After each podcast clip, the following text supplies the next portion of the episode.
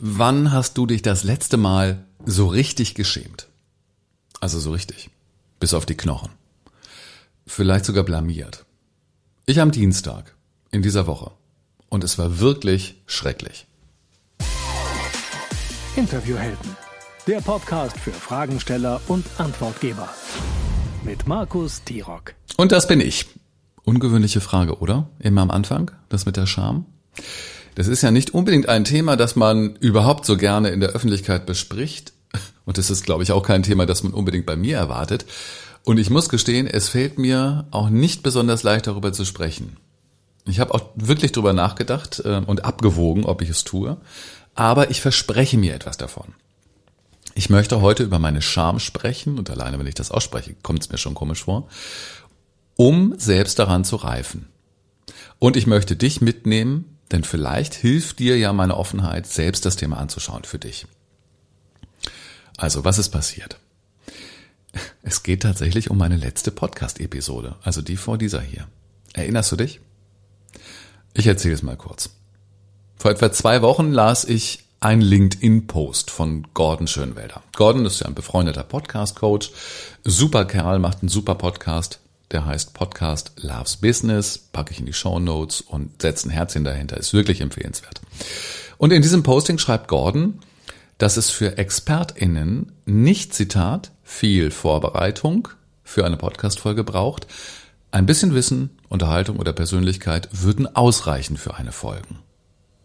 Hm. Dieses Posting sorgte wirklich für erhöhten Herzschlag, Herzschlag bei mir, weil ich hin und her gerissen war. Also auf der einen Seite schätze ich Gordon wirklich sehr in seiner Expertise, mit seiner Erfahrung. Auch wie er das alles macht, finde ich super. Aber auf der anderen Seite lehne ich die viel zu häufigen Versprechen nach Abkürzungen ja grundsätzlich ab, also unabhängig von Gordon. Es braucht nur ein bisschen Wissen, Unterhaltung oder Persönlichkeit und damit soll ich dann rausgehen? Sorry, nein. Mm. Meine Erfahrung zeigt mir wirklich etwas anderes und mein Bauchgefühl übrigens auch. Wenn ich eine Folge rausbringe bisher, dann habe ich mich vorher in der Vorbereitung wirklich abgemüht. Ich habe Gedanken gesammelt, ich habe Beispiele gesucht, ich habe Struktur aufgebaut, ich habe es verworfen, ich habe es nochmal gemacht, ich habe es gelöscht und ich habe es nochmal gemacht, ich habe es vorher nochmal gelesen und dann eingesprochen und vielleicht habe ich es nochmal gemacht. So entstehen die meisten meiner Folgen. Ja, das ist anstrengend. Und ja, das macht mir nicht immer Spaß, das stimmt. Danach bin ich auch erschöpft. Und ja, das Ergebnis ist dann die Belohnung. Aber der Weg dahin, mit ein bisschen Zutaten, komme ich da wirklich nicht weiter. Aber Gordon hatte mich am Haken. Wirklich. Ich weiß gar nicht, wie er es geschafft hat. Ich kam ins Grübeln. Was, wenn er recht hätte? Was wäre denn, wenn es auch mit viel weniger Vorbereitung ginge? Würde mir das vielleicht helfen, wieder regelmäßiger zu veröffentlichen? Das ist ja gerade mein Pain. Bin auch ich Opfer meines Perfektionismus geworden und overdeliverer, liefere also zu viel an dich aus? Was wäre, wenn er recht hätte? Ja, dann muss ich das halt mal rauskriegen, ne? Das war vorletzten Sonntag. Was habe ich getan? Ich habe mir einen Schmierzettel, wirklich nur einen Schmierzettel geholt und habe mir ein paar Notizen gemacht. Ein bisschen Notizen. Dann holte ich mein Mikro und meine Kamera, ich setzte mich in den Garten und nahm recht spontan eine Podcast-Folge auf. Inhaltliche Vorbereitungszeit etwa eine halbe Stunde, also mindestens 50 Prozent Vorbereitung gespart, denn unter eine Stunde Vorbereitung schaffe ich es eigentlich nie. Hätte ich geahnt, was mit mir und was mit dieser Podcast-Episode passieren sollte, ich glaube, ich hätte die Aufnahme einfach gelöscht. Und es ist ganz witzig, wo ich das jetzt sage, fällt mir ein, ich erinnere mich daran, dass die ähm, Aufnahme in den Dateien auf meinem Rechner, die habe ich erst nicht gefunden. Die war verschwunden. Die war einfach weg. Ich habe gesucht und wieder gesucht und ich habe sie nicht. Irgendwie ist die weggerutscht. Und ich war ganz kurz davor, es zu lassen und zu sagen, ach komm, Markus, komm, lass es halt. Soll nicht so sein. Ja. Man soll halt auf die Zeichen achten, ne? Habe ich aber nicht getan. Ich habe die Aufnahme dann äh, irgendwann gefunden, geschnitten, veröffentlicht. Okay, die Distribution, die dauert halt echt immer noch. Das ist auch so der Part, den ich am langweiligsten äh, finde an der ganzen Podcast-Geschichte. Also Shownotes schreiben, LinkedIn-Post, Instagram-Story, Feed-Post auf Instagram, dann Facebook-Seite, Facebook-Profil, dann noch ein Newsletter dazu. Boah. Ähm, man schreibt zwar irgendwie immer in die gleiche Richtung, aber doch ist es einfach viel Arbeit. Das ist, sind halt Zeitfresser. Ähm, und das ging auch nicht schneller als sonst, muss ich auch sagen. Aber irgendwann war ich dann fertig. So, und nu? Ich war dann unentschlossen, was das nun war. Wenn ich so richtig ehrlich gewesen wäre, dann hätte ich mir schon da eingestehen müssen, war bisschen halbgar das Ganze.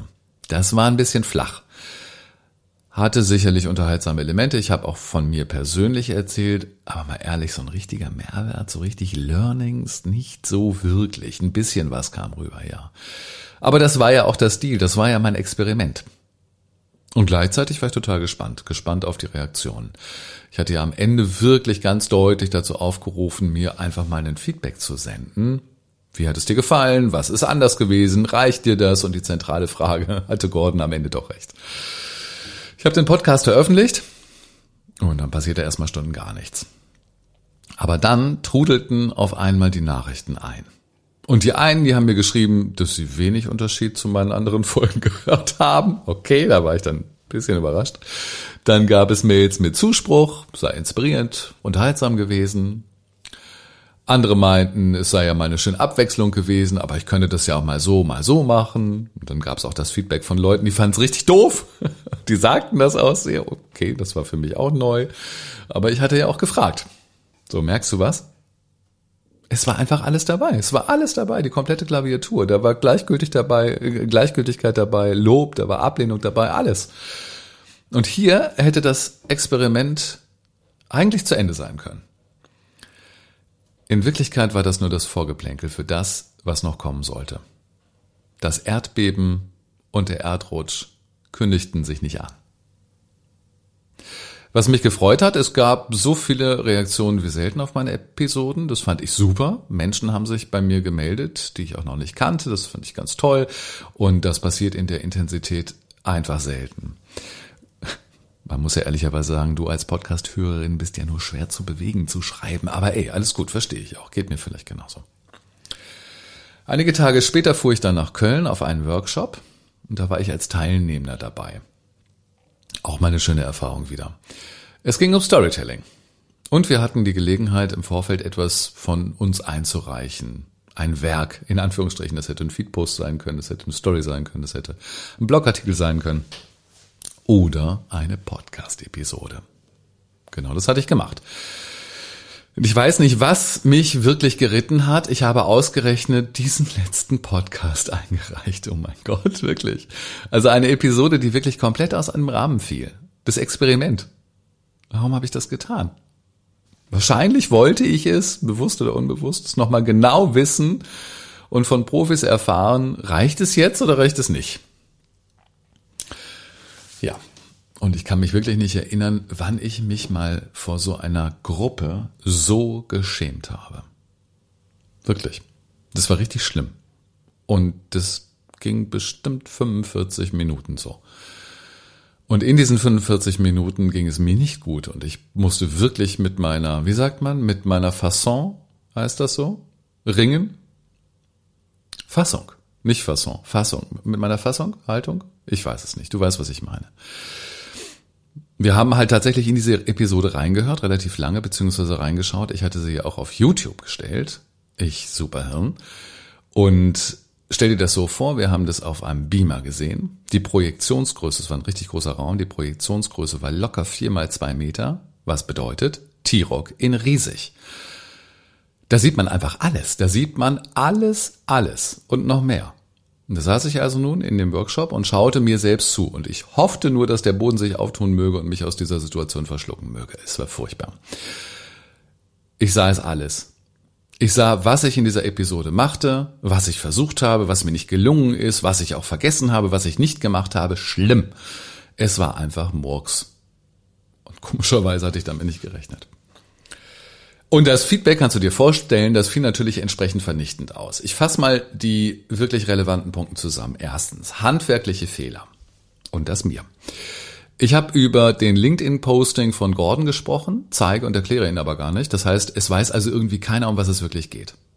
Ich spreche von Gordon, stelle ihn aber nicht vor. Das sind totale Anfängerfehler, sorry. Genauso ist es.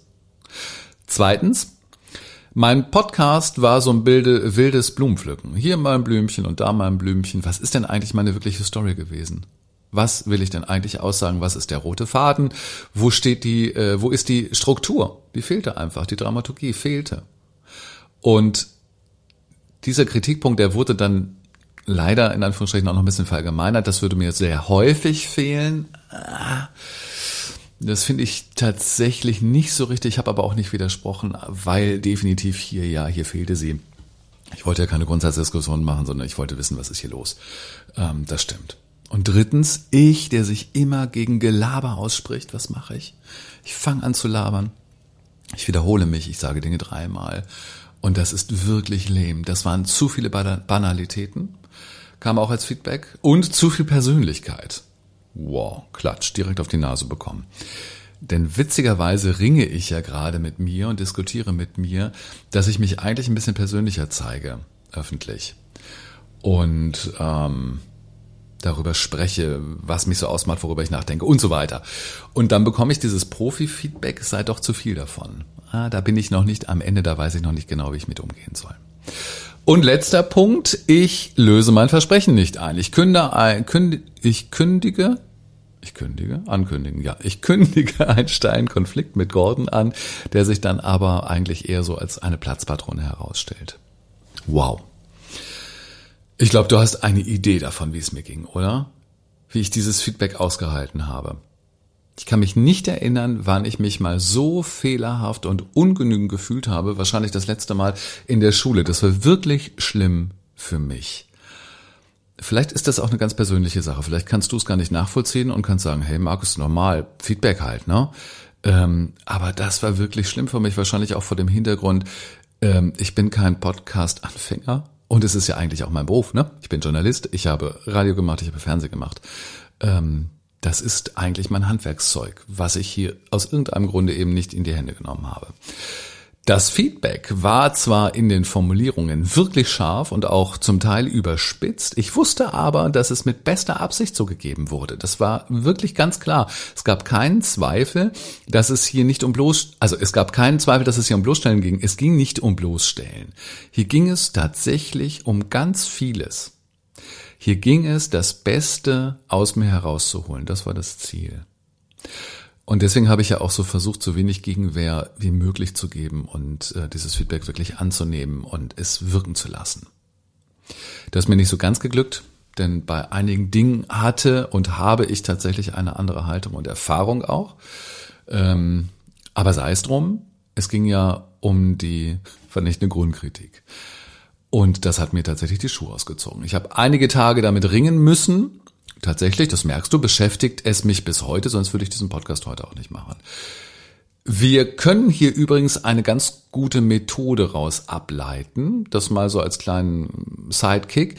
Wenn du deinen Podcast mal wirklich kritisch hinterfragen möchtest, dann höre ihn dir mit anderen Leuten zusammen laut an, die auch Erfahrung mit Podcasten haben. Das ist der totale Augen- und Ohrenöffner.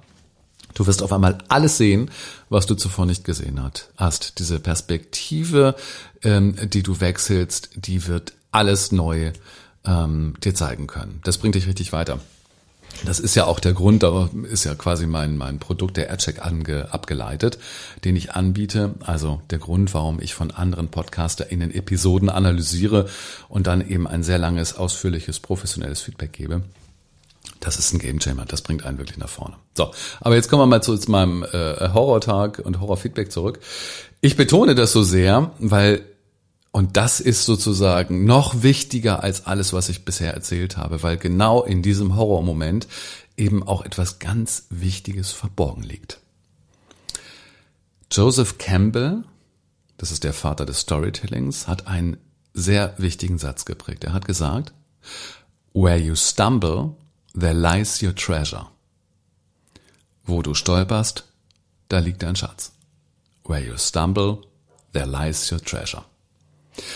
Und ich bin in diesem Workshop nicht nur gestolpert, ich bin komplett auf die Knie gefallen.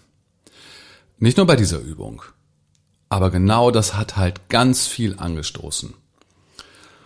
Ich hinterfrage mich, ich habe neue Aspekte gesehen, ich bin jetzt gerade dabei, meine Jobbiografie neu zu verstehen oder vielleicht das erste Mal richtig zu verstehen. Das sind wirklich tiefer gehenden Erfahrungen.